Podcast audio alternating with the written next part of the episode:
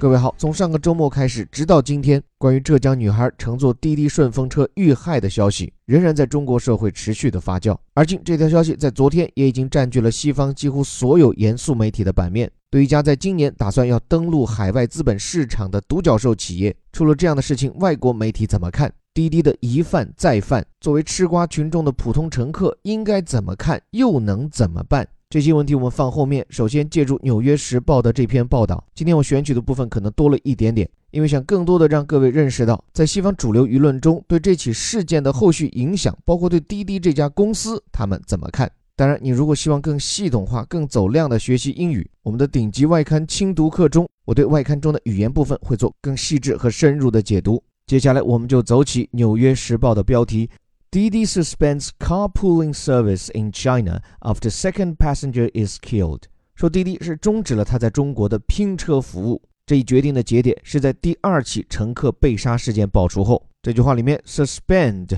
这个字最初的意思得多说两句啊，它本来指的其实是悬挂，就是 hang h a n g 那个词，means to attach something to a high place so that it hangs down。 但是后来这种悬挂，把什么东西挂起，就引申为表示一个事情啊暂时的终止，而且这是一个非常正式、比较官方的表述，means officially stop something from continuing, especially for a short time。所以这个表示用在这里刚刚好。滴滴啊是暂停了它的某项服务，这里叫 carpooling。如果直译过来呢，其实就是拼车。这个 pool 我们知道指的是池子，那在英语当中表示募集资金、募集人。也就我们中文所讲的拼团这么概念，它都用到这个 pooling，就好像在一个池子里把各种资源汇集起来。但我们知道这里所讲的 car pooling service，特指的其实是滴滴他们家的顺风车业务。那么这个标题里将因果联系是照例用到新闻媒体惯用的，也是比较稳妥的一种手法，就是显示时间先后。它停止这样的一个拼车服务是在什么事情之后，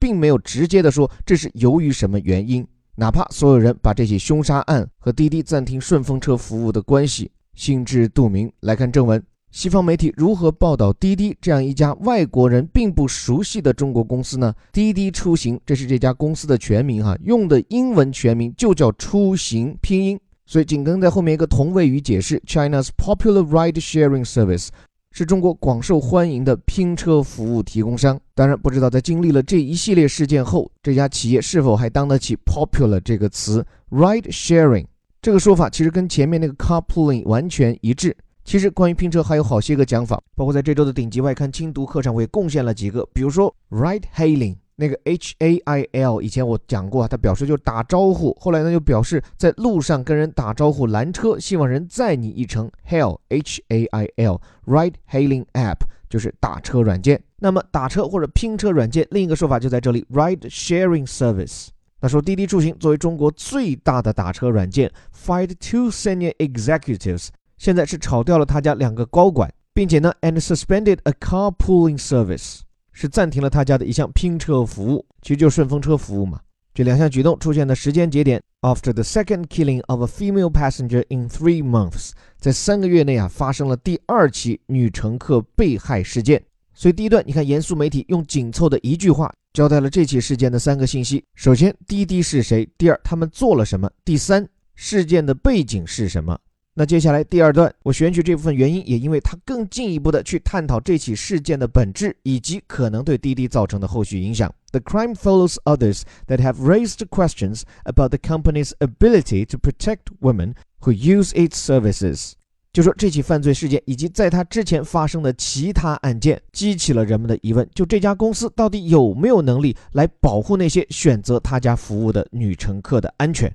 这句话里的句式值得学习哈。The crime follows others，其实是讲这起事件和别的事件一道，但作者没有用 and，而是这个表示时间先后的 follow，所以你可以把它翻译叫做相继而来的这起和其他案件。然后说它引发了问题，raise questions。那它质疑的对象则是滴滴这家公司有没有能力保护女乘客的安危。我想这小半句也是概括了在中国网络上人们对滴滴不满的核心点。就你光顾着挣钱，但乘客的基本安危你能保护吗？你做够了吗？比起你烧钱圈地时候的那种投入，在这种人命关天的问题上，你响应够及时吗？你态度够诚恳吗？此外啊，这起事件对滴滴公司后续的影响，这篇文章指出，and comes at a fraught time for 滴滴。而且啊，这起案件的发生恰好出现在滴滴比较焦虑的一个时期。这个词 fraught，它本意指的就是 worrying，就是担心的或者焦虑不安的，means full of anxiety or worry，就是非常焦虑啊，非常的紧张。所以说，一种焦虑的氛围叫做 a fraught atmosphere。然后令人担心的形式情形叫做 a fraught situation。那在这里啊，说对滴滴来讲，当下正是一个 a fraught time，令人焦虑或者叫焦躁不安的时期，或者翻译的更文艺点，叫做正值多事之秋。那后面又对滴滴这家公司的近况做了专门描述，one of the world's most successful startups，说滴滴啊是全世界最成功的创业企业之一。这话什么意思呢？其实这篇文章后面讲了。滴滴目前正在寻求海外上市，那这起事件可能会对它价值数十亿美元的这个募资计划造成重大影响。那么除了这一点以外，其实这起事件发生过后啊，我就一直在等，想看看各家外国媒体在关注这次滴滴事件时，他们关注的点究竟在哪里。今天我们音频下方附的这篇文章，也是我和我们小编对这起事件引发的英文媒体报道的一个梳理。那就我目前的观察，外媒在报道这起事件时，除了对事件本身的关注，当然包括中国政府部门如何响应，我觉得还有这么几个信息点值得跟大家分享。一个呢，就是滴滴司机侵害乘客，尤其是女乘客，这已经不是一个个例了。这里《纽约时报》引述了两家中国媒体《南方周末》和财新，在此前的报道中，《南方周末》就指出，过去四年滴滴司机至少对女性实施强暴或者性骚扰的案件达到了五十三起。而另一家严肃媒体财新，他们通过检索审判文书，发现了至少十四起涉及滴滴的强奸案。所以这点信息，我觉得值得广而告之。因为在这之前，包括我本人在内，在听闻这起恶性事件时，总觉得它是一个极小概率事件，而且仅仅由于它具有新闻爆点，所以被这样呈现出来。我没有想到，在过去这段时间，在滴滴车上已经发生了这么多起罪恶，而且从刚刚发生的这一件，我们丝毫没有从中感到。滴滴从中是吸取了深刻的根本性的教训，比如说它的响应机制，比如说它如何从一开始的源头上就杜绝这些图谋不轨的司机和这些司机图谋不轨的行为。